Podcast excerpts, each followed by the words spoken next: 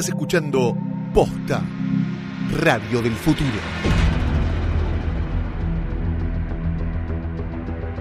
Bienvenidos a Westworld, el parque de diversiones donde todos tus deseos pueden ser cumplidos. Sí, siempre y cuando un robot no te pegue un tiro en la cabeza. Esto es Placeres Violentos. Mi nombre es Axel Marazzi Yo soy Valentín Muro. y nosotros seremos sus anfitriones. Hoy vamos a hablar sobre el cuarto episodio de la segunda temporada que se llama El acertijo de la esfinge. No voy a decir más que es mi capítulo preferido porque el anterior dije que era de los mejores que, había, que habían salido en todas las, en las dos temporadas y el de ayer me voló la cabeza, fue el mejor de nuevo, así que ya no, no voy a seguir diciendo eso. Si esto sigue así, van a ser todos mis capítulos preferidos. Yo creo que este fue el capítulo que más me gustó. Uy, pará de glitchar, pará de glitchar, pará, pará un poco que ahora te llevo a, a asfixiar. Primero vamos a decir el, que este episodio, como todos los anteriores, lo auspicia Cablevisión Flow, que básicamente es la mejor manera de ver Westworld en vivo y tan, o sea, también en on demand. Eh, es un servicio exclusivo para clientes de Cablevisión que permite ver tanto televisión en, en- en vivo, en, el- en la tele, sino también eh, a través de computadoras y diferentes dispositivos. Eh, hay películas que recién estaban en el cine y ya están di- directamente en, en el servicio. También hay temporadas completas de series y más. Claro, y los contenidos cambian, depende de los paquetes que tenés. En particular, si tenés el de HBO Max, puedes ver Game of Thrones, Big Little Lies, Silicon Valley, The Night Of y obvio Westworld. Claro. Después también puedes ver HBO en vivo eh, a través de Flow, que Westworld está todos los domingos a las 22 horas. Y al día siguiente hay una carpeta en Flow que, que se llama On Demand, que va a estar ahí el, capítulo nuevo que ya se puede ver. Lo malo, como siempre les decimos, es que si todavía no vieron el, capítulo, en este, en este caso el cuarto de la segunda temporada, van a tener que poner pausa. Nuestra recomendación es que pongan pausa porque si no, lamentablemente se van a enterar de absolutamente todo lo que pasa. Y todo lo que está en Flow lo podés ver en el canal 1 de Cablevisión HD. Sí, un detalle que está bueno es que si tenés Cablevisión HD, Flow es gratis, así que lo único que tendrías que hacer es entrar a cablevisionflow.com.ar, descargar la aplicación y nada, disfrutar. ¿El mejor capítulo que viste? Para mí sí. Uf, eh, Hay no- mucho. No, no estaba preparado para... Para semejante pregunta. Sí, sí, sí, pero... Pero sí creo que... Que tiene... Que fue muy, muy equilibrado respecto de lo que generalmente vemos. Claro. sobre todo, bueno, tiene mucha acción, también es eso, creo que es mucho más fácil ponerse a, a- a criticar los capítulos que tienen, o sea, es más fácil hacer pasar y disfrutar eso que los otros que son solo como gustos adquiridos, que por ahí de- después de un tiempo decís, ah, como lo que habíamos visto allí, que un poco, ¿te acordás que fue lo que hablamos con el segundo capítulo de esta temporada? Que tenía por ahí tanta información para desempaquetar que se te hace denso Sí, y era ahora, un poco más lento. claro. No, y acá es tipo, No, hay, esto es una tiros. fiesta. Es una fiesta. Bueno, tenemos varios mails de, gente que nos escucha. Hay, hay un mail de, un chico español, así que listo, ya, yo ya me siento más famoso que Chris Martin. eh, estoy más contento. Eh, el primero que nos mandó fue Pablo Campana. Básicamente dijo algo que yo creo que mm, se- mm, todavía no está confirmado que no es así, pero es como ya sería medio raro. Dijo que Peter Abernathy dentro tiene el, el cerebro, el alma, los pensamientos de James Delos. En este capítulo vimos que James Delos eh, está encerrado y ya fue como, una como configurado para ser él, pero no termina de funcionar. Ahora lo vamos a explicar un poco mejor. Pero creo que, que como, que como que se canceló esta teoría un poco, ¿o no? Lo que discutimos antes es que quizá la, lo que tiene adentro es una copia de los recuerdos, pero no están, si querés, implementados. Es decir, tiene la información necesaria para recrear un nuevo James Delos, pero... O puede ser otra persona también. ¿Cómo? O Ja- James Delos sí o sí, decís vos. No, no, digo que claro, ser. en cualquier caso, n- no parece ser que está eh, como que está en ejecución Claro. esa, esa, ese programa, sino que está como glitcheando entre Peter Abernathy y, Sí, sí, mil, mil personajes más. Claro. Algo que sí podría pasar eventualmente, y un poco lo especulamos, es que eventualmente sí se ejecute eso, entonces que Abernathy entre en, como en la, como En con, vida. con el programa de, de Delos. Sí. Algo de lo, de lo que dicen para, para abonar esta teoría es que, bueno, a ver, por algo él glitchea cuando ve una foto de la hija. Eh, lo primero que podemos pensar es, bueno, entra con ese error porque ve una foto, más Claro. allá de lo, lo que esté viendo, o incluso de, de un contexto extraño y demás. Pero sería extraño pensar como, como por qué lo habrían, lo habrán metido ahí. en- Sí, sí, ya lo tienen en otro lado, que también es súper secreto. O sea, como no, no sé. Te puedo tirar una interesante. Una especie de backup, digamos. Bueno. Sí, claro, sí, claro, tal cual. Eh, si lo pensás, Sí. Abernathy, de, de pronto, Abernathy tiene adentro a los dos suegros de William. Ah, Porque tiene al padre de Dolores, que es como su amor verdadero, Sí. y al padre de su esposa. sí, me gusta cómo lo pensás. Sí, sí, sí, sí, Entonces, es cierto. de- de- bueno, Es cierto. Eh, bueno, después tenemos otro mail de Aldana Juárez que habló un poco de. Tiene una, una, teoría que nosotros comentamos un poco en el capítulo anterior. Ella explica o dice que Dolores podría reconfigurar a Teddy, después de que dejó escapar a los confederados que le había dicho que tenía que ejecutar. Esto es algo que yo había pensado en algún momento, que, pienso que todavía puede suceder, pero nada, todavía tenemos que, ver a ver qué, qué pasa. Yo creo que algo, alguna repercusión eso va a tener, pero no sé si va a llegar a reconfigurarlo para convertirlo en lo que ella realmente quiere o si simplemente lo va a dejar pasar, me lo va a cagar a pedos un poco y chau picho. Hasta ahora no vimos a ningún host, corregime si me equivoco, reconfigurando a otro host. Si Eh, querés, la- la- a ver, Dolores devolvió a la vida a los confederados, Sí. pero no como modificarlos en el sentido de cambiar su, su voluntad. Bueno, técnicamente, Bernard co- reconfiguró a Ribus. ¿Te acordás cuando estaba con Charlotte? Que, que- ahí- que Ribus se hace bueno. Sí, pero ahí mi respuesta es, bueno, Bernard es, medio especial. Sí, sí, no, está claro, está claro. Ningún viene- host, sí. Pero digo, Dolores, que podríamos pensar que podría ponerse en esa, o Sí. Maeve, y ahí lo, lo que se me ocurre es que también eh, respecto de cómo ellos resienten el, el tema de haber sido controlados, que de pronto no, no quieran replicar lo mismo que sus creadores Está muy ellos. bueno, está muy bueno lo que pensás. Em, no lo había visto desde ese punto de vista y me, me parece copado. Podría ser. Al menos que Dolores lo piense de esa manera por- porque básicamente puede pensar y entiende cómo funciona todo. Pero... Sí, que- a lo sumo vimos a Maeve como poner a dormir a una host, ¿te Sí, sí, pero la hizo como no sufrir, diría Claro, yo. claro, claro. Algo así. Bueno, Julián Reynoso nos escribió también un mail con varias cosas interesantes. No será España, pero es Córdoba, ¿eh? Bien, bien. Eh, ahora que lo, que lo que él nos dice es que ahora que, que Dolores recuerda todo, podría haber matado a los confederados para vengarse de las cosas que le han hecho en el pasado. O sea, como recuerda de los crímenes que le cometieron a ella, quizás los mató por, por, por el odio que, todo- que, siente por ellos porque, no sé, la trataron mal en su momento. Eh, podría ser. No, no, se no se explica, la verdad. Yo creo que, no, no sé, no le caían bien y los quería matar a todos. Yo creo que tiene que ver principalmente con a los fines de lo que ella está haciendo. Me cuesta mucho pensar que haría cosas inútiles como por, Claro. por placer, si querés. Como Sí. creo que, que tiene un, como un endgame, un objetivo final con- a, partir del cual toma sus decisiones. ¿no? Sí, sí, sí, sí. Y nos tiró una que me pareció fantástica, dice textual. Y si uno de los parques está ambientado en un entorno de fantasía medieval, se podría llamar Westeros. Buenísimo. Y finalmente lo que habla es que esto lo vas a poder explicar mucho, mucho mejor vos, que Douglas Hofstadter está por todos lados. Vos hoy me explicaste un poco qué, quién era y demás, que yo no lo conocía. Si querés. eh, Sí, la, la- la referencia que, que nos dice Julián tiene que ver con, con este autor que tuvo mucha influencia en discusiones de, inteligencia artificial, eh, sobre todo años 80 y 90. Ahora igual sigue, sigue vivo y es, sigue vigente. Y él escribió un libro muy, muy fantástico donde, donde eh, toma referencias desde fundamentos de matemática, lógica, filosofía y arte, eh, donde habla de, bueno, se llama Gödel Escherbach, donde habla de la importancia de la, de la recursividad, de, de los loops, de, de nuestras propias eh, cogniciones, de nuestra propia capacidad para pensar como algo indispensable para la conciencia. Mm. Como, entonces, bueno, la- las imágenes de Escher que son muy famosas por los eh, tipo escaleras que en realidad si te fijas siempre están Sí, volviendo. unidas y son, claro, son objetos eh, físicamente imposibles. Y tiene que ver con esto, con, con el de volver sobre sí mismo. Y tiene un otro libro que se llama, eh, creo que un bucle extraño o One Strange Loop, donde también, bueno, sigue, sigue persiguiendo esas, esas Está ideas muy bueno. interesantes. Sí, bueno, tiene mucha lógica después de lo que vemos con Dolores y demás. O sea, como todo un- O sea, como que vuelven sus pensamientos y todo. O sea, me, me parece muy copado. Claro, la capacidad de, de volver sobre sí mismo y de los Exacto. cambios eh, también que se van acumulando y Ujú. son de- se van revisitando cuestiones. Claro. Bueno, y finalmente nuestro oyente español, eh, Tito Maldegorf, que mm, él es un publicista, trabaja mucho con imágenes, y nos escribió que en un momento cuando, en- cuando se dio cuenta quién había sacado la foto de Juliet, que ya lo hablamos, eh, este tipo que tiene el mismo apellido que Arnold, que es Weber, lo empezó a investigar y llegó a un montón de fotos de carretas de, de- de- la misma época que, que transcurre Westworld, de samuráis, los samuráis que tienen un, un traje muy similar a, a, lo- a los que tienen los samuráis dentro de Westworld. Es un tipo que tenga o no que ver con la historia, está bueno chequearlo porque te hace flashear mucho. Te hace, o sea, hay imágenes tan similares que, que- que son muy interesantes.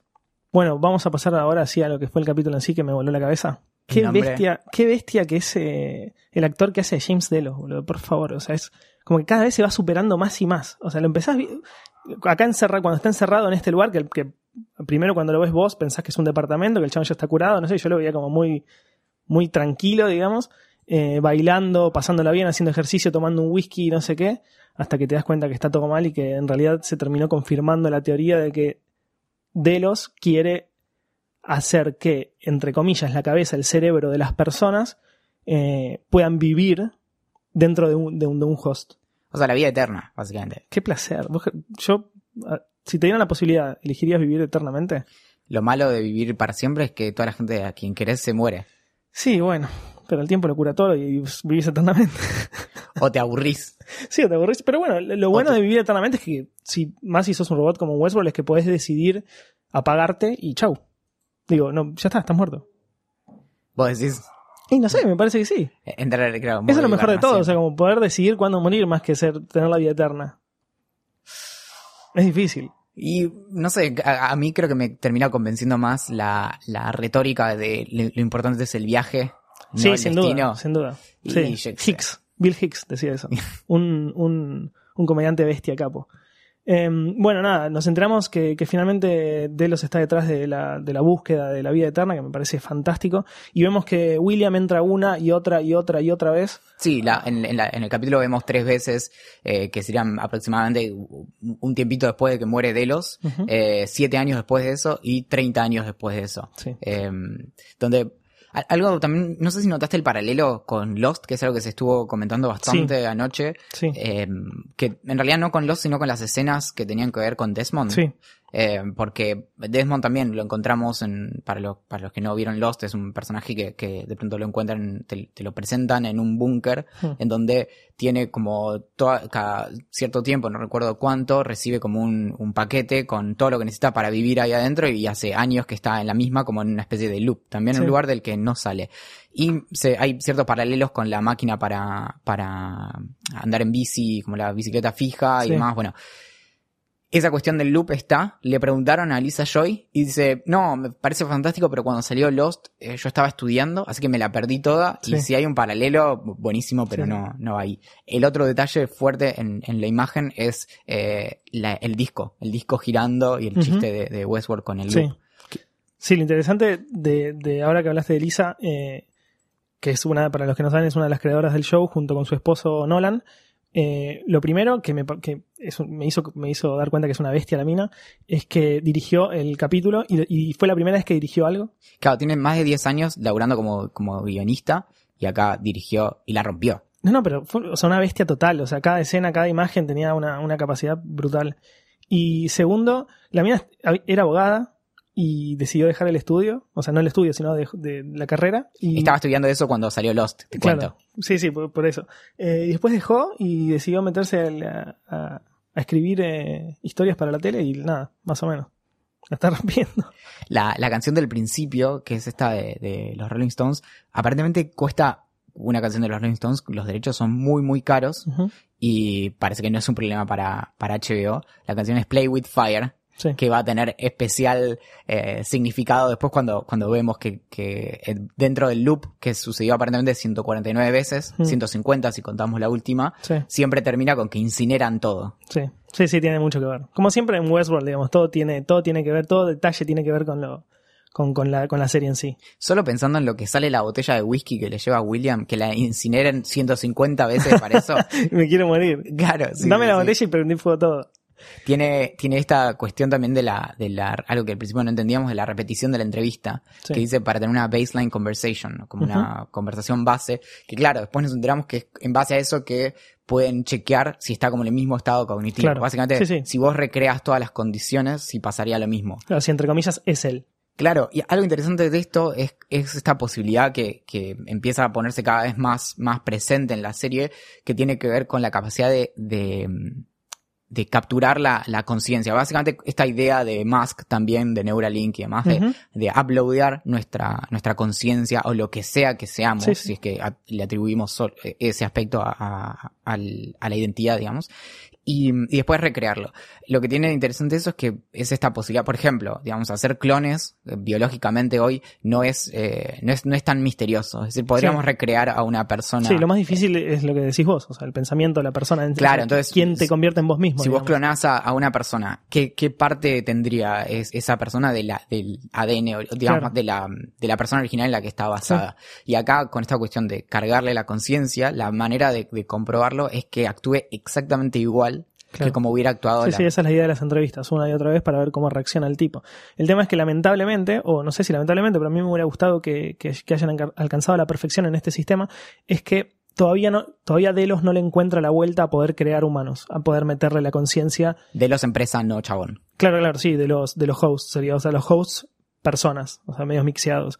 Lo que dicen es que el hardware, digamos, es- básicamente el cuerpo del host es el mismo, entonces no hay un problema ahí, pero lo que, lo que los está frenando es la parte más de programación, que no es programación, sino está ahí como, como, como, cómo meterle la conciencia dentro del cuerpo y que, que reaccione la persona de la misma manera.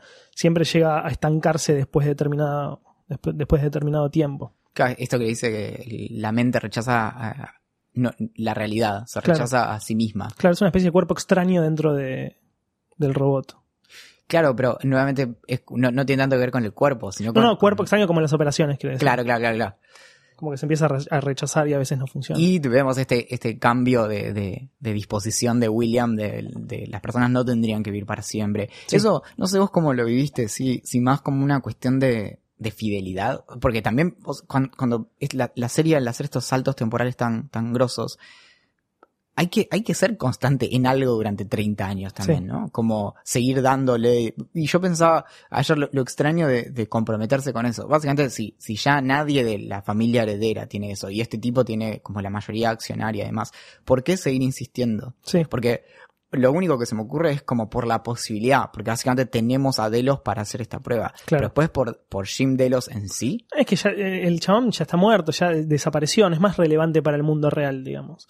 Todos los familiares están muertos, la empresa la controla otra persona, él tranquilamente, él, él no tiene más nada físico, él no tiene plata, él no tiene poder. Entonces Claro. simplemente están probando, es como decís vos. O sea, es, Sí. es un testeo. yo supongo que es porque tienen la data para probar eso. claro, pero- yo creo que eh, es importante porque William quiere ver si pueden lograrlo. Ya, ya, ya creo que en un punto se convierte en una obsesión del chabón. quería. Porque sí, sí, bueno, ahora ya. Al ya- final ya sí, tipo. Sí, sí, chao. sí, sí. Sí, a través del tiempo, quiero decir. O sea, cuando era joven, cuando decidió hacerlo, cuando siguió haciéndolo y sigue. O sea, como que. Y Logan, mi vida. Y Logan, po- pobrecito Logan. Se murió de. eh, Era un poquito cantado, ¿no? Después Y de esa bueno, escena sí. con, con lo sí, se murió de sobredosis. Sí, la, la bueno. falopa del futuro. Lo trató mal la familia, le dieron la empresa a otra persona y chau. Y bueno, hizo lo que pudo. Después. La otra, claro. Sí, decime. No, que después tenemos la otra línea que es la de qué pasó con Bernard en- Sí. durante el capítulo. Sí, bueno, está buena porque también nos revela que Elsie, que es una de las que había capturado a la Ghost Nation, Está viva. Está viva, me encanta que esté viva, es un personaje que me gusta mucho. Eh, y esto, Bueno. esto es como que es obvio que Ford quiere que se encuentren. O sea, como muy lógico esto, digo, no, no hay ningún misterio porque Clementine, que es la mina esta que se convirtió en media zombie, eh, lo lleva arrastrando, después de haberle pegado un mazazo en la cabeza con el arma y desmayarlo, lo lleva Que recordemos que eventualmente tuvo una lobotomía. Sí, sí, tuvo una lobotomía. le- Sí, por eso actúa así, creo yo. Eh, lo lleva hasta una cueva, hasta la puerta de una cueva, lo suelta y se va. Y él se, se para, agarra un arma y se mete en la cueva y cuando va avanzando dentro de la cueva se da cuenta que finalmente está Elsie, que me encanta que esté Elsie. Eh, que parece que estaba comiendo barritas de cereal hacía como una semana. Habíamos especulado si alguien la habría salvado a él, si más no, aparentemente Bernard nunca la mató, sino Sí. que la, la llevó y la dejó ahí atrapada. O sea que por ahí Ford lo que quería, porque Bernard lo hizo bajo sus órdenes, era sacársela de- de- Sí. del medio. No, Sí, y también no matarla. salvarla también. Sí, ¿eh? es- a eso iba yo. O sea, también no matarla, porque evidentemente la cuidó, porque la dejó en una parte del parque donde no había absolutamente nada. Ella incluso dice, estamos en el sector, si no me equivoco, 22, no hay nada alrededor, antes de entrar a la, a la- hasta el laboratorio eh, secreto este. 22 el loco. 22 es loco, 22 Bernard o Peter. Eh, y nada, y bueno, no hay nada alrededor, entonces yo creo que Ford tiene una intención de salvarla. Incluso ella era muy cercana a Ford, entonces yo creo que hay como una especie de relación paternal y de hija y padre, como... Eh, él sí no tenía ni idea de lo que estaba pasando afuera, así No. que eso de una. Sí. Después, bueno, ahí es donde se hace súper evidente esto que ya sabíamos desde antes, pero que Bernard está, mm, está fallando entre el reconocimiento de, de qué es lo real y demás, que es la descripción del capítulo también. Está hasta las bolas el chabón. O sea, el chabón está hasta las bolas mal. Más que lo que es real, eh, que es un recuerdo y qué es lo que está viviendo eh, en, en ese momento. Sí. Eh, creo que la línea esta, como do- de donde de Elsie y Bernard también se meten en un, en una de estas, eh, de estos como laboratorios que están medio desperdigados. A- Sí. a- el primero que habíamos visto era el 14, cuando están con Charlotte, que tiene estos símbolos que son los que tiene también en la, en la libreta Grace. que ahora sabemos que es Sí. Emily. Eh, y ahí, bueno, en esta, yo creo que la particularidad de este que te muestran es que acá aparentemente imprimen los, la- los cerebritos Sí. que es, bueno, esa, esa pelotita, Sí, además, está bueno. los cupcakes. Sí, lo- la diferencia entre los cupcakes, eh, hay, do- hay dos tipos de cupcakes. Los blancos, que son los de, eh, por decirlo de alguna manera, el cerebro del host, y el rojo, que es el cerebro de la persona. O sea, del androide semi-humano que sería James Delos. Claro, y acá, te hacen muy explícito esto de, de los dos sistemas, es como mismo hardware, distinto software, Sí, que sería algo así como System on a Chip a nivel de, Claro. de- de tipo de, tecnología. Y los, los rojitos sería como la captura de esta, de, de, no sé, del, de lo que hace a eh, la cognición humana. La, Sí, la sí, verdad no, sí. sé- no sabría ni cómo ponerlo. Que tenemos como confirmación visual de que eso es lo que está guardado en Abernathy. sí, no necesariamente lo que se está ejecutando en Abernathy, insistimos en esto, porque eh, no sé, Abernathy básicamente es un USB con patas, sí. que adentro tiene una copia que Sí. a la que no está accediendo, que está encriptada, bla, bla. Entonces, la pregunta uno es, tenemos varias y después vamos a repasarlas, pero una es de quién es eh, esa información como Sí. humana que tiene adentro Abernathy Claro. y la otra es eh, para qué se lleva la pelotita en el bolsillo, el cerebrito eh, Sí. Bernard. Sí, me encantaría saber de quién es ese- esa información de la persona. Porque hasta ahora solamente sabemos que, que fue una, que se, que se probó en una persona, que es James, es Delos. Después en nadie más se testeó. O sea, o- que, que nosotros hayamos visto, ¿no? Está confirmado que, que hay más, pero Claro, el único, el único clon confirmado es James. es, claro, es de los. Sí. Recordamos que tenemos el mail placeresviolentos.posta.fm para que nos manden sus especulaciones de, de a dónde va a ir a parar ese, ese cerebrito. Sí. Recordamos también que, que Ford tenía en su, en su laboratorio subsuelo, etcétera, la máquina para hacer cuerpos. No vimos la máquina para hacer cerebritos, es la primera vez que la vemos. Sí. Entonces hay que ver para quién le había pedido Ford a Bernard el, la- el Sí, sí. cerebrito rojo. Sí, está buenísimo porque la escena en sí de, de creación de esta especie de cerebro, alma o lo que, lo que sea que Basta, fuere. no, Yo le voy a decir alma No hasta que termine y- y, me gusta que me mires con cara rara. Eh, me encanta cómo se hace, me encanta. Estás creando, estás creando vida, ¿me entendés? Me encanta. Me, me- me parece fantástico. Es una Estamos serie. viendo series distintas, me parece, porque A mí me encanta esa serie. alma, vida, ¿de dónde sacás todas esas No, ideas? yo, yo- yo- vos tenés que, vos te preocupás por esas cosas. Eh, bueno, después vimos la escena, esta escena me pareció fantástica, eh, todo me pareció fantástico en este capítulo, la verdad. Eh, pero la, la escena, la escena de Delos después de que, de que lo dejaron ahí solo durante mucho tiempo y que terminó matando al tipo que, al- a la persona que lo estaba medio cuidando y controlando, eh, todo rojo, cortado, eh, con todo el departamentito roto, eh, me- como que perdió por completo la, la cordura. eh, La- el capítulo tiene como... es una escena de terror. Sí, Me, sí. me- me hizo acordar tipo Bueno, a The pará. Shining. La- la- las referencias. esa, esas- esa escena no tiene mucha referencia de... de- ¿Quién era el, el director ruso? Eh, en el que se, en el que a ella le gusta mucho, a, a Lisa le gusta mucho. Sí, era Eh, Tarkovsky, igual, ¿sí? Sí, si no me equivoco, para que lo encuentro en un segundo. Lo, lo que tiene... Yo creo que- Tarkovsky. Yo creo que esa, mm, esa, e- esa serie de, de escenas, este capítulo es como un, es un mi- mini Westworld. Eh, O sea, mini Westworld en, en sentido de arco argumentativo. Porque tiene esto de, de que vemos cómo se va repitiendo lo mismo, cambiando un detalle. Y creo que eso es bastante rico. Sí. Porque vemos el- lo- los loops de Dolores, ¿te acuerdas? Y acá vemos el loop donde ya incluso sabemos que es como la, la copia de un humano y Sí. cómo eso se fragmenta y se rompe y colapsa. Y impresionante Bernard, como lo pone en su lugar también, ¿no? Yo, yo pensé que, que Delos se la daba. Y- No, no, sí, sí, sí. Eh, me, me pareció completamente espectacular esa parte. Y me gusta mucho el paralelismo. No lo había pensado y sí, es así. O sea, es como un, un loop con- constante, pero la diferencia es que es una persona, digamos. O, sea, o no es una persona, pero digo, la intención es crear una especie de humano mixto. O sea, un, un androide semi-humano. ¿Y qué onda? ¿Qué, onda Bernard en esas escenitas en donde le, rompe la cabeza. Me pare- eh, es brutal. Encima esa escena viene después de prometer. Él le dice como, bueno, te creo, te voy a ayudar, pero prometeme que no me vas a hacer daño nunca más. Y él dice, sí, todo bien, olvídate. yo te quiero mucho. Segundo, pasa un segundo y el chabón aparece pateándole la cabeza a un chabón que, se, que, estaba, que estaba vivo y lo, lo termina de ejecutar. Eh, así como pienso eso y me parece brutal esa escena, yo creo que no está decidiendo Bernard.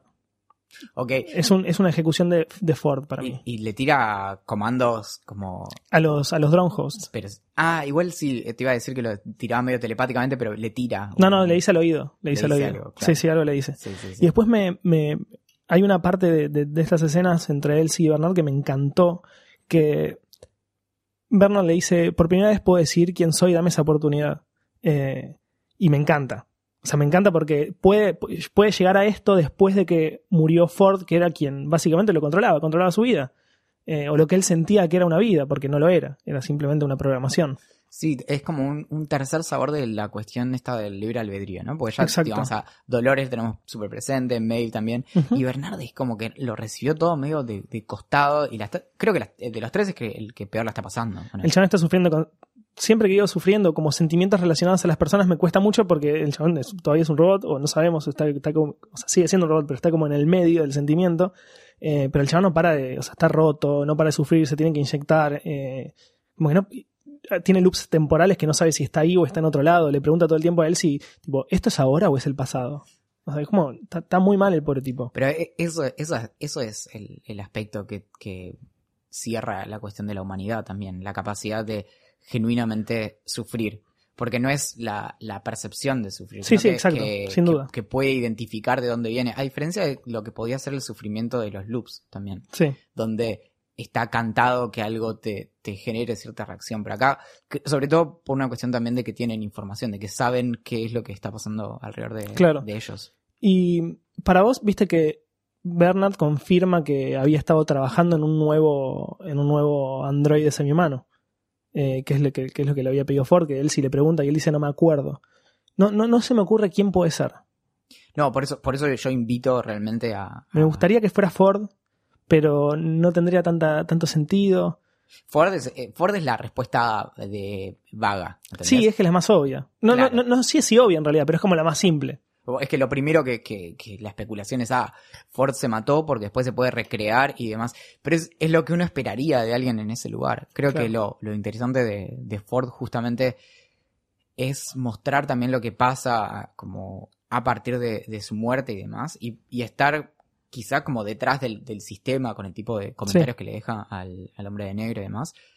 Pero creo que su, su objetivo no es la inmortalidad. Creo que No, es- no creo pareciera, que- al Creo que esa es su denuncia también. Sí. Que es lo que a él no le cabe Hmm. digamos, si estuviera buscando eso, creo que lo hubiera hecho de otra manera. Sí. eh, en ese sentido. Sí, no tendría sentido tan, tanto quilombo para él poder implantarse en un host. O sea, no tiene mucho sentido. Bueno, y finalmente la otra línea de tiempo, no sé si, no en realidad de tiempo, porque es bastante, es en el presente, pero la otra línea de las historias, En realidad, temporalmente, la, sí es de- un poco más para la atrás. de Ghost Nation está como en el medio. Sí, Porque ya sabemos que es antes de que de, de la escena final del primer capítulo Sí. con, con todos, con, lo- con Bernard en la playa, básicamente. Eh, Bernard barra Arnold. o Sí. vos, eh, ¿Qué pasó? ¿qué pasó? Eh, pero está ahí en el medio. Básicamente, es- antes de que Stubbs, eh, es- sabemos que a- a- en- con la Ghost Nation es que Stubbs Sí. sobrevive. Sí. eh, y aparece también ahí Emily, que es cuando la capturan cuando llega a la, al- A la playa. claro. Bueno, lo que se confirma es que se confirman varias cosas. Primero, que la teoría esta de que él sí controlaba la Ghost Nation no es así, es mentira. Simplemente estaba ahí encarcelada por, por Bernard. Y después que la Ghost Nation efectivamente está salvando humanos. De alguna, o sea, los- ellos los recuperan y después terminan soltándolos. Eh, no, se sabe el motivo, no se sabe quién está detrás, no se sabe si es una programación de Ford, si ellos... Hay una teoría muy interesante que dice que ellos fueron los primeros, gracias a que tienen como una especie de religión y siguen algunos patrones que son similares a los de los humanos, lograron alcanzar el libre albedrío, o sea, la conciencia antes que los demás, y se empezaron a relacionar entre ellos, y hicieron una especie de comunidad, y por ese motivo están salvando humanos, porque se dan cuenta que mm, muchos de esos humanos no tienen la culpa en sí. Claro, está en nivel 180. Claro, están en nivel 180.000 y los demás están en 180. Eh, pero nada, no es más que una teoría y no se sabe qué hay detrás. Yo, mm, lo que pasa es que siempre es la misma, o sea, es como la más simple es siempre pensar en Bernard. Detalle inútil. Que me hizo notar anoche Agustín M, que terminó de ver el capítulo y estaba muy manija, necesitaba hablar con alguien y le presté mi oído. Me dice, ¿notaste que en la, la traducción en castellano pusieron, eh, te estamos llevando con el líder? Y en inglés la traducción decía The First One, Sí. el primero. Sí. Bueno, vos me dijiste que este eh, First One líder primero era, ¿cómo se llama? A. Akecheta. Es el mismo que está cuando le van a pichar en, en el mundo real. A Logan. Ah, claro. Westworld a Logan y a, y Y a cosas. me dijiste que es el que aparece en la ventana de Maeve justo Sí. antes de que aparezca el Men in Black y mata Sí, a la hija. exacto. Eso- él sería como algo así como el líder de los. Yo no siento que haya nada escondido detrás de esto de la palabra líder y de, de First One, porque mm, siento que él es simplemente es el líder de la Ghost Nation. Que incluso cuando llevan a todas las personas, a Emily, entre ellos a Emily y a Stubbs, los llevan hasta, hasta Quecheta y él, él los termina como liberando. Básicamente yo creo que la, la- la idea es esa. O sea, como da la orden, levanta el cuchillo en el cielo y ahí es cuando los liberan a todos. ¿Los liberan? Ah, bueno, claro. Sí, a, partir, desaparecen. a partir de ahí es que Stubbs se iría. Exacto. y- Los liberan porque medio que, o sea, lo- sí, lo- sí, los desatan y ellos simplemente se van. Los de la Ghost Nation desaparecen. Algo interesante. Bueno, ah, claro, y Emily se va y ahí es que se encontraría con el, claro, con el hombre de negro Claro, al final exacto. del capítulo. Que viene ahora. Claro, y entonces eso también nos sitúa con el hombre negro temporalmente. Exacto. Es- es como- Es claro, eh, eh, estaba historia. medio sucediendo en, en En simultáneo. ¿Qué me contás de, de vives hasta que muere la última persona que te recuerda? Ah, me parece una frase espectacular. Y que no me acuerdo en qué libro, en qué canción en qué contexto la, yo leí eso o, o una idea similar y siento que es así. A no ser que seas un gran artista y dejes una obra, ¿me entendés? O sea, como... Bueno, hay, hay varias cosas interesantes ahí, sobre todo por el asunto de el, la- la- el ancla de la identidad Claro. en, en la memoria, sobre todo recuerdos de nosotros mismos que nos marcan quiénes somos, que esto es algo que está todo el tiempo, por ejemplo, con Bernard y demás, y en, en general es algo que se explota mucho en, en la literatura y bueno, en la filosofía de la mente respecto de la identidad. Por ejemplo, qué pasa con las personas que tienen problemas eh, de- con la memoria, Claro. las personas que tienen Alzheimer, por ejemplo, Mm. respecto de si pueden tomar decisiones sobre sí mismas o si eran más ellos antes de perder la memoria o después. Pero también hay algo muy interesante respecto de lo que se conoce como teoría de la mente extendida, que tiene que ver con esto de tercerizar funciones cognitivas. Hmm. Es decir, cuando nosotros, por ejemplo, eh, la capacidad de calcular, por ejemplo, se la tercerizamos a una calculadora. Sí. Eso es, un- es algo muy Está básico. bueno. Pero la memoria, por ejemplo, es algo que nosotros tercerizamos constantemente. Entonces, eh, tenemos un anotador en Sí. donde extendemos nuestra memoria en el papel. Y entonces, a partir de ahí es que nosotros podemos tener más memoria y, de hecho, eh, podemos extender nuestra memoria en otras personas. Y ahí es donde creo que está lo interesante. Entonces, Está buenísimo. yo por ahí no recuerdo algo, pero recuerdo que vos lo recordás Claro. de mí. Puede ser algo básico, ¿no? Como Sí, sí, dónde claro. guardé las llaves y demás. Entonces, a partir de eso es que de algún modo contamos con las personas a nuestro alrededor para que nos hagan saber quiénes somos, para que nos, nos permitan saber quiénes somos también. Entonces, de algún modo nos vemos reflejados en ellos. Entonces, si se disuelve todo eso y somos, por ejemplo, tenemos esta capacidad de, de la vida eterna y demás, y se pierde toda- todas las personas que alguna vez nos conocieron. Claro, ¿quién ¿Qué- sos? Claro, ¿qué pasa con nuestra identidad? Claro. ¿Y contra qué lo contrastás? Más allá del registro que puedas tener, cosas que hayas escrito, videos o lo que Sí, sea. sí, claro. Está buenísimo. Bueno, yo creo que va, va- apunta directamente a eso, digamos, a, a relacionar la vida eterna con los recuerdos y demás, o a las personas que querés y te recuerdan. Y con esto también de se murió toda tu familia, que le dicen. Claro. Sí, sí, sí. Bueno, pasamos al- a la última línea, que básicamente es el, es el presente en el que está Grace y termina encontrándose con su padre, eh, en realidad que es Emily, eh, termina encontrándose con William en la actualidad. Eh, lo que vemos acá es que después de, de ir a caballo un par de unos minutos, algunas escenas, llegan al- a un pueblo que está vacío, no entienden por qué. eh, y viene un mozo y le sirve una, una- un trago de whisky. Como un el mozo. El mozo. Viene el mozo y le sirve un trago de whisky y no entienden qué pasa hasta que aparecen los confederados, que básicamente los raptan porque estaban tratando de conseguir. Los, los, los confederados son los confederados que se escaparon, que Teddy dejó escapar. Sí. Eh, nada, les sirve un trago, los capturan y básicamente lo que ellos querían era armas para ir a Glory. Obviamente el hombre de negro que estaba capturado les explica por qué motivo lo tenían que dejar libre, básicamente porque ellos no sabían llegar a Glory y él sí. Eh, y logra que los liberan. Qué loco cuando, le, cuando Lawrence le dice, vos, vos tenías una hija, ¿no? Sí, Porque ese detalle mínimo también, eh, como algo que es algo que hemos discutido, ¿no? Pero si esto de los reveries y los recuerdos y el cruce de timeline se empieza a dar con, más allá de nuestros protagonistas, ¿no? sí. Eh, por- porque los personajes medio secundarios como el, el confederado y demás, no lo sabemos. Pero de pronto Lawrence empe- empezará a cruzar sus timelines también, porque acá recordó un detallecito, como Sí. que alguna vez me lo contaste. Eh, bueno, no, no lo sé, no lo sabemos, pero es algo que estaría espectacular porque permitiría que de a poco otros vayan, entre comillas, rompiendo la- la- las cadenas que, lo, que los apresan en esta, de esta programación y liberándose. Porque algo que, que surge constantemente también son los, los hosts que deciden quedarse en sus loops Claro. tran- tranquilamente y como el, el- Bueno, esos son los que según Dolores eh, no deberían y no merecen, no merecen escaparse con ellos. hasta ahí, porque me- no, no, me, no me convence que Dolores me diga que toda la gente que, la- que todos los hosts que están con ella eh, ya llegaron a ese No, nivel no, de para nirvana. nada, para nada, en absoluto. Hay, hay, hay algo muy interesante acá del paralelo entre esta escena y las escenas anteriores eh, de Lawrence cuando en, en en un contexto muy parecido, nuevamente el mozo muerto de miedo, él discutiendo con Lawrence, la saca a bailar a la, a la esposa de Lawrence, le mata a la hija y demás. Es una, es una escena difícil de tragar cuando la ves la primera vez. Sí, Que decís, sí, sí. ¿por qué? Y vos sabés que es un host y que bla, bla, ¿por qué? Sí, no es necesario. ¿Cómo, cómo llegas a este nivel? no es necesaria. de, de bueno, estoy, estoy en un jueguito, así no, no pasa nada. Y acá la, la El paralelismo, y la especulación fuerte es, ¿Ford le sirvió todo esto? Y, y todo le dice también, el, viste que la, algo crucial en este capítulo es la cuestión de tenés que volver al pasado. Eh, la dirección no es hacia el futuro, es hacia el pasado. Entonces, lo está poniendo frente a este tipo de situaciones sí. para, para enfrentarlo a ver exactamente lo que él hacía. Es, es- muy fuerte el paralelo entre Sí, sí, el confederado. Que la, la escena es exactamente igual. Eh, en su momento, William bailaba con la mujer de Lawrence. En esta, en esta escena, la de ayer, en la del, en la del último capítulo, eh, el confederado baila con la mujer de Lawrence también. El mismo paso le hace dar una vuelta.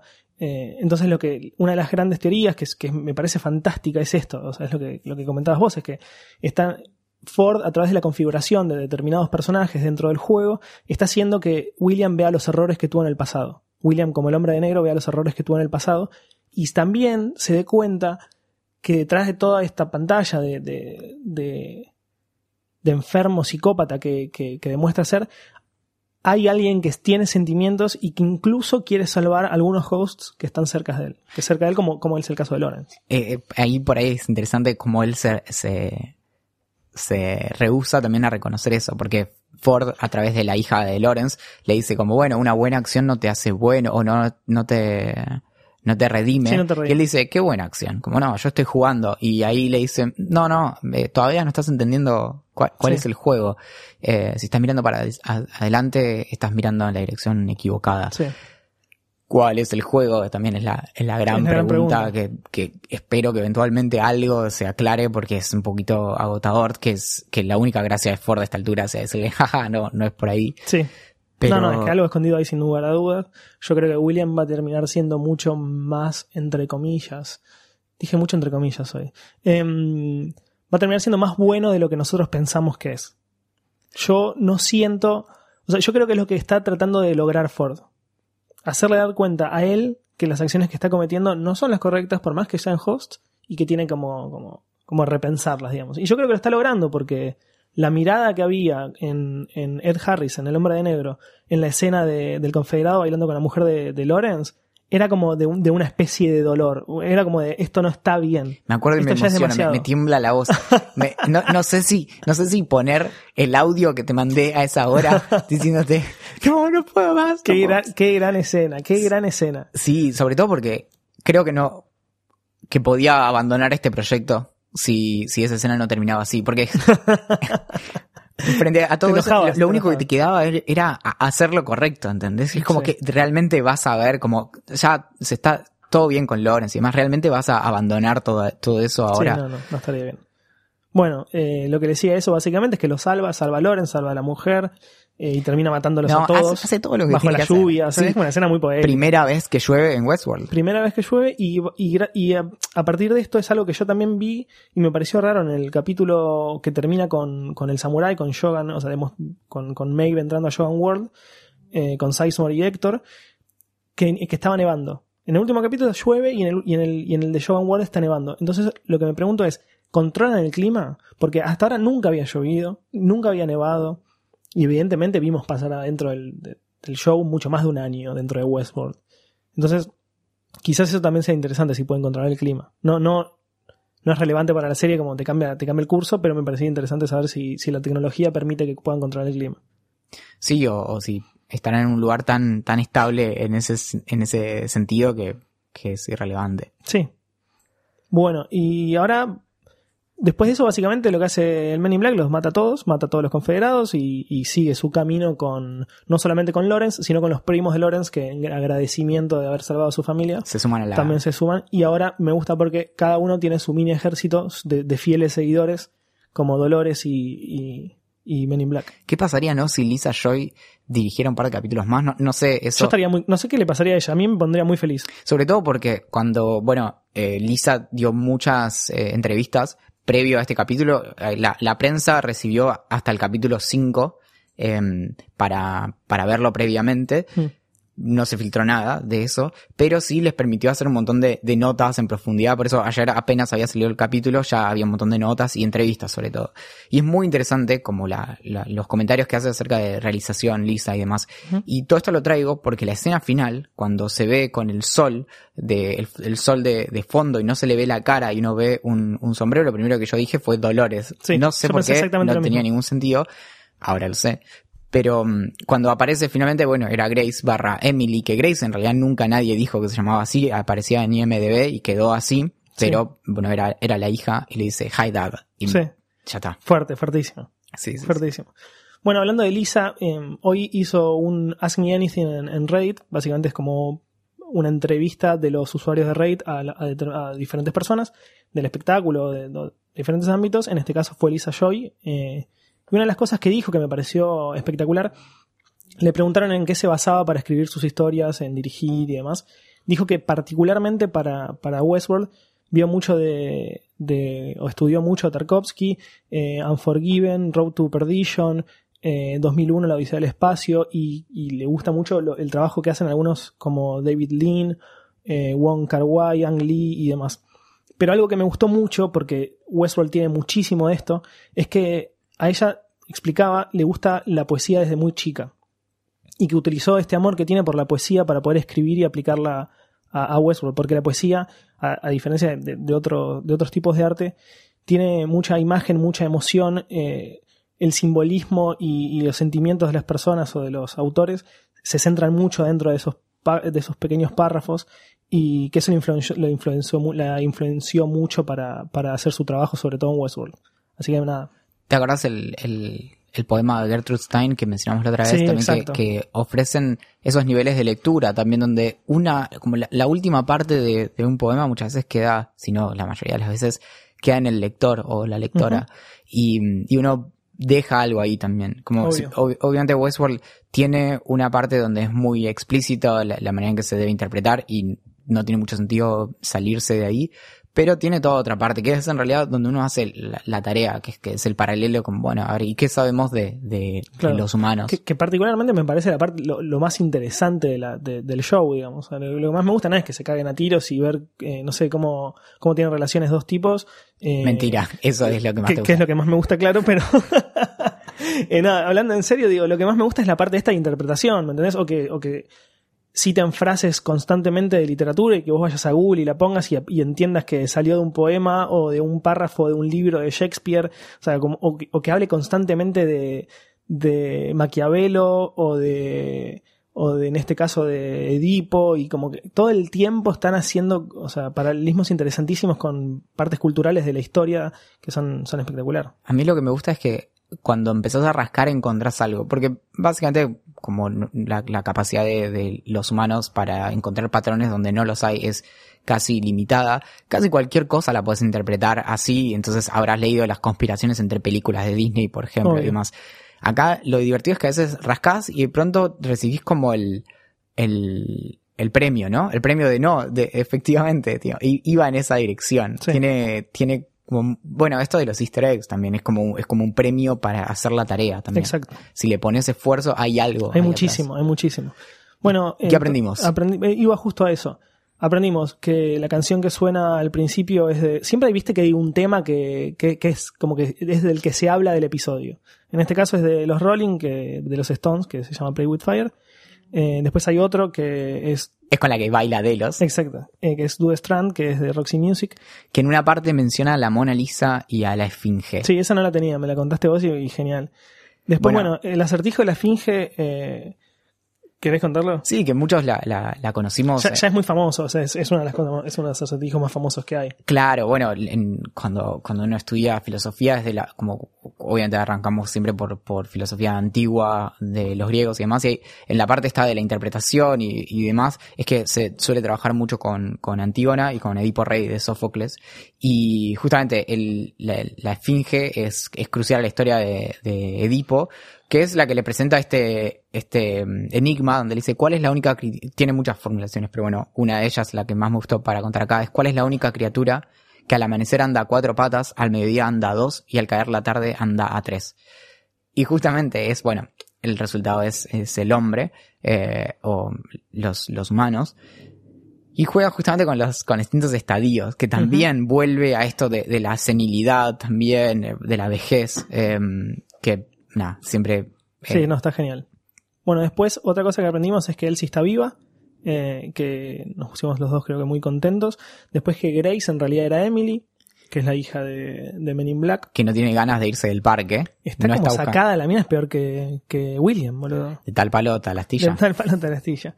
Después que James, ah, James Delos, James Delos humano no aparece en, en este capítulo, es interesante porque aparece un montón, aparece un montón de veces eh, y quizás pensás que en un momento podría ser él, pero la realidad es que no, es siempre un host, una intención de creación de un, de un humano, pero no. Eh, o de un ser pensante más allá de las capacidades de- de- del cuerpo robótico. Que Delos... Eh, Bueno, no- vuelve a aparecer este el símbolo Ah, de- del, del cuaderno de, de Emily, que son. Esto me da vergüenza, no, no sé qué forma son, pero están como medio unidas, así como, una es de- Eh, pero es lo, lo que aparece en la, en la sala 12, 14 Ajá. ahora, eh, o al revés, y, y supongo que será clave a este proyecto, bueno, el vida eterna, infinito, Claro. eh, igual no significa lo mismo, pero está bien. sí. Em, que no se pueden, que la, que la compañía no puede hacer clones reales de, de seres humanos. Claro, todavía falta. William le dice, estamos más o menos a dos años, sí. banca la mecha, igual después le dice... Sí, eh, termina pasando 35 o 30 años hasta que, que se dan cuenta que sigue sin funcionar. Igual yo creo que esto es una teoría falopa, no es una teoría falopa, simplemente es una hipótesis que no se basa en absolutamente nada. Yo creo que vamos, vamos a ver la creación de un robot basado en un humano, que A ver, realmente piense. En lo, en lo más contemporáneo que te muestran, que re- eh, probablemente sea muy cerca del momento en el que matan a Ford también, eh, Sí. que es cuando lo dejan ahí encerrado, ahí es que le dice que faltan dos años. Entonces, eh, una especulación interesante Ah, claro. es, Ford lo logró. Claro. Por ahí Ford lo logró y no Sí. sabemos con quién, etcétera. Sí, sí, sí. Eh, Y, y justamente eso hace que, que, la, que esta reunión haya sido más reciente que lo que... Sí, que lo- que para mí que también es una, es una escena que, que se puede sacar mucho jugo. Principalmente hablo de la que se reúne William de más grande, o sea, prácticamente en la actualidad, con James, con James Delos, que yo pensé que le iba, viste que todo el tiempo le ofrece whisky y, Jim le- y William le dice como no, es muy temprano para mí. Acá también lo dijo, pero terminó tomando. Sea, ahí te da, una idea de cómo el chabón fue cambiando a través del tiempo. Eh, su personalidad más oscura y, no sé, por decir, ma- mala, pero e, eso es lo que se trata de demostrar, creo yo. Y vuelven las referencias teológicas también con esta cuestión. Bueno, a ver, la escena final con las imágenes esas rojas, con, perdón, con, con el tinte rojo sobre las caras y demás. Fantástica. Y esta cuestión de Delos, donde básicamente lo dejaron encerrado ahí, después de contarle la posta y decirle, no sos humano, etcétera, se fue todo mal, se murieron tus hijos, tu esposa, etcétera. Y le dice, decían que había dos padres, uno arriba y otro abajo. Mintieron. Solo existe el diablo. Cuando lo mirás desde abajo, solo ves su reflejo burlándose. Es una locura. Siempre igual, a, vos no te gustan la- la- las frases bíblicas, pero a mí yo siento que hace que me guste más la serie porque siento que está todo pensado, ¿me entendés? O sea, que todo tiene un significado, que cada frase eh, tiene algo que ver. Ojo, la Biblia es una gran obra de literatura. es la mejor, es la mejor vendida. Bueno, y hasta ahí porque se contradice constantemente, pero eso es tema para otro capítulo. La palabra host toma todo otro nuevo significado también, Exacto. ¿no? Sí, no, es fantástico. Ya dejó de ser la idea de eh, crear un, semi- un- un robot similar a un humano que haga pensar a los demás como, como un humano, como un, un, un anfitrión de humanos, sino que también es un anfitrión de conciencias. Claro. Eh, es- eso es lo más interesante. Claro, a, a quien le da la bienvenida es, es una conciencia en su, en su cráneo. Sí. Y bueno, y finalmente eh, que, que Logan está, pobrecito, muerto de, de sobredosis. No, no aparecen Maybe Dolores en este capítulo. No aparecen. no pero aparecen. bueno, también, a ver, para la intensidad, es un capítulo largo. Sí. Y para la intensidad de estos capítulos, me parece perfecto que Sí. lo vayan manejando de esta manera. Me gusta mucho que ahora se esté, se esté dando la tendencia de en un capítulo mostramos determinada cantidad de, de historias, que son suelen ser tres, y en el otro mostramos las otras que faltan. Entonces vos podés, ir mucho más profundamente en estas historias, dejar las otras y e, ir explicándolas mucho mejor para que, para que el, el televidente la- las, las entienda, porque la realidad es que para nosotros es una serie súper difícil. Eh, tenemos que como estudiar para entender todo esto y yo creo que de esta manera podemos lograr, o sea, comprender mucho más. Hay un, hay un par de, de teorías eh, que, que todavía no, no mencionamos, como la, la semana pasada hablamos de, de B igual T, que es esta teoría de Bernard Steady, Sí. le siguen dando a esa teoría, pero Sí. ahora también tenemos otra que es Bernard es Arnold. ¿En qué sentido? El Bernard que vemos en la playa, Sí, ese que no tiene la cicatriz, nuevamente eso es lo que sabemos, ese es Arnold. sí.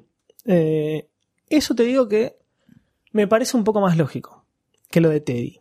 Lo de Teddy yo como voy a agarrar a cualquier lado. Sobre ¿me todo porque, no tiene porque creo, creo que al menos hasta ahora Teddy, eh, ah, eh, Bernard siempre nos fue mucho más interesante que Teddy. Teddy es medio como un osito de un, es un peluche. ente, es un ente que, que está ahí, hace lo que le decís y ahora está empezando a tomar una especie de conciencia al, al decidir no hacer algo que le habían ordenado, pero no. Otra que leí esta semana que tiene que ver con el primer capítulo, y ya no, ya el primer capítulo lo grabamos, es que la primera escena de la temporada, Sí, si la, la podés ver, como que Dolores está entrevistando a Bernard o a Arnold.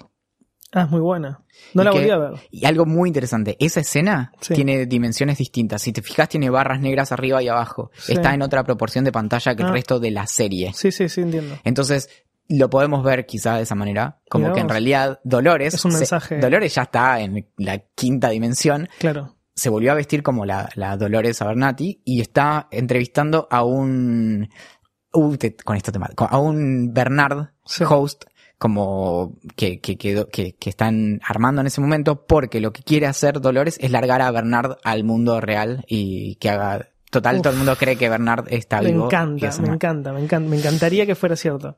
Eh, no, no, sabes que la voy a volver a ver.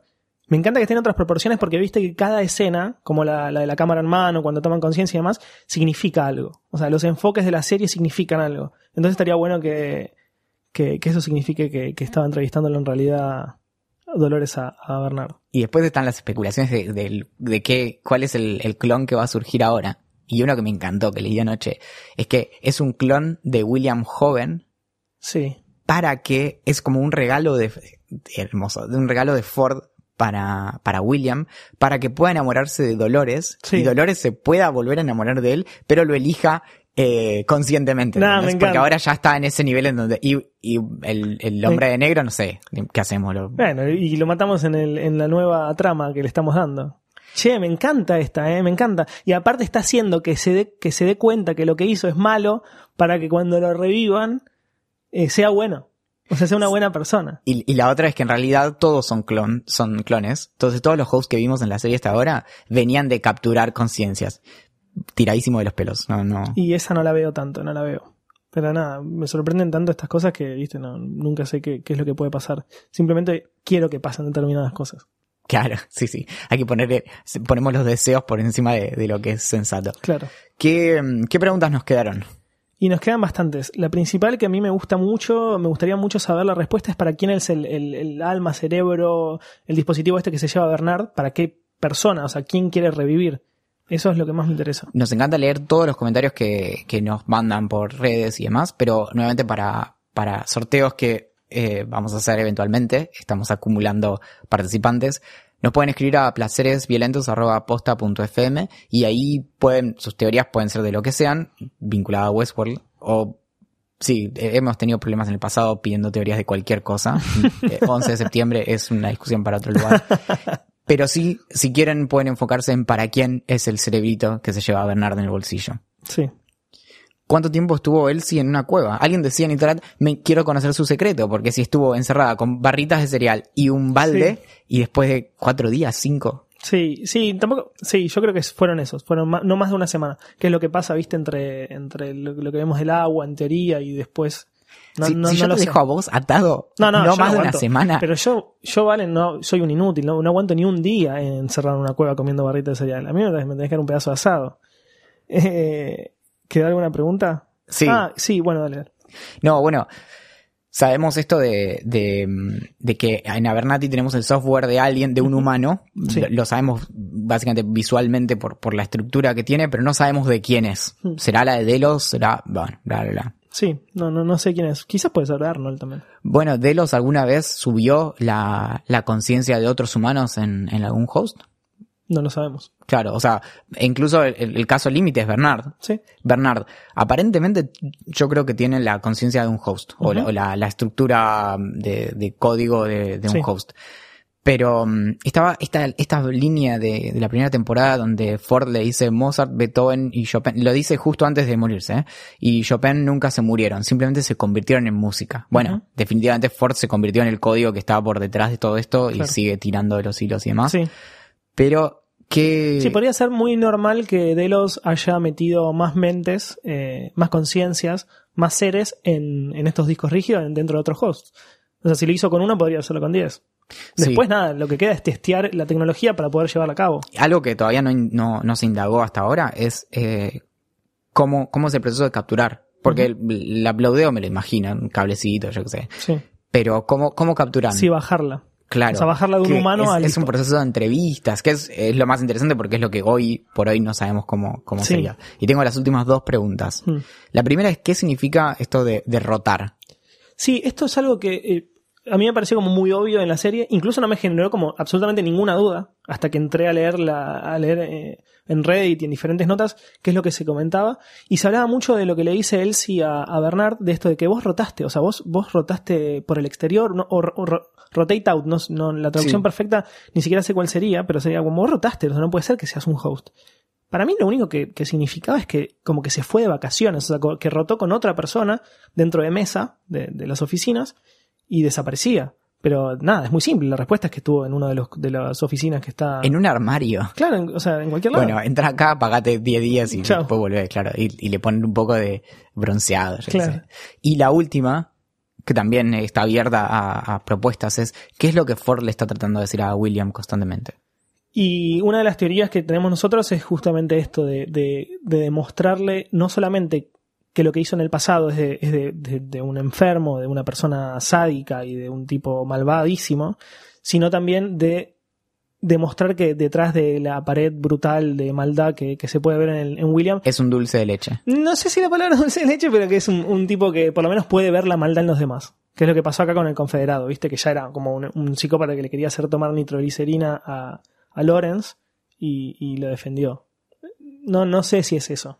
Está claro que el juego sigue, eh, el juego de, de Ford para, para el hombre de enero sigue, y que vamos a ver muchísimo más. Vamos a ver muchísimas más apariciones de, de Ford a través de, de hosts eh, en forma de código. ¿Qué, ¿Qué nos espera para el próximo capítulo?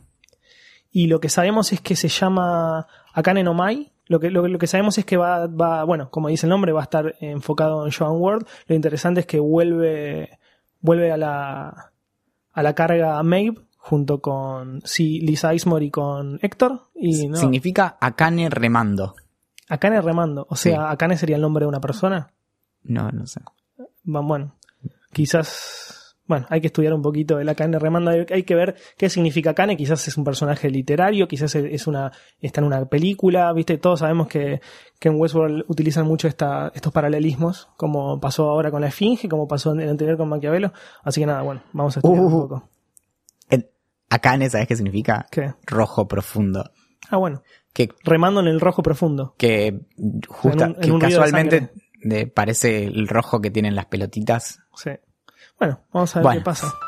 Hasta la semana que viene. Pueden escuchar eh, el programa en todas las aplicaciones de podcast, Spotify, eh, en Apple Podcast y demás. Nos pueden ver en Twitter como Amarasi con doble Z y como Valencine con Z también. Eh, y mandarnos las teorías, como ya les dijimos, a placeresviolentos.postfm que vamos a sortear algunas cositas y aparte, nada, podemos debatir un poco sobre esta serie que nos tiene tan atrapados. Yo soy Axel Marazzi. Mi nombre es Valentín Muro. Y recuerden que estos placeres violentos tienen finales violentos.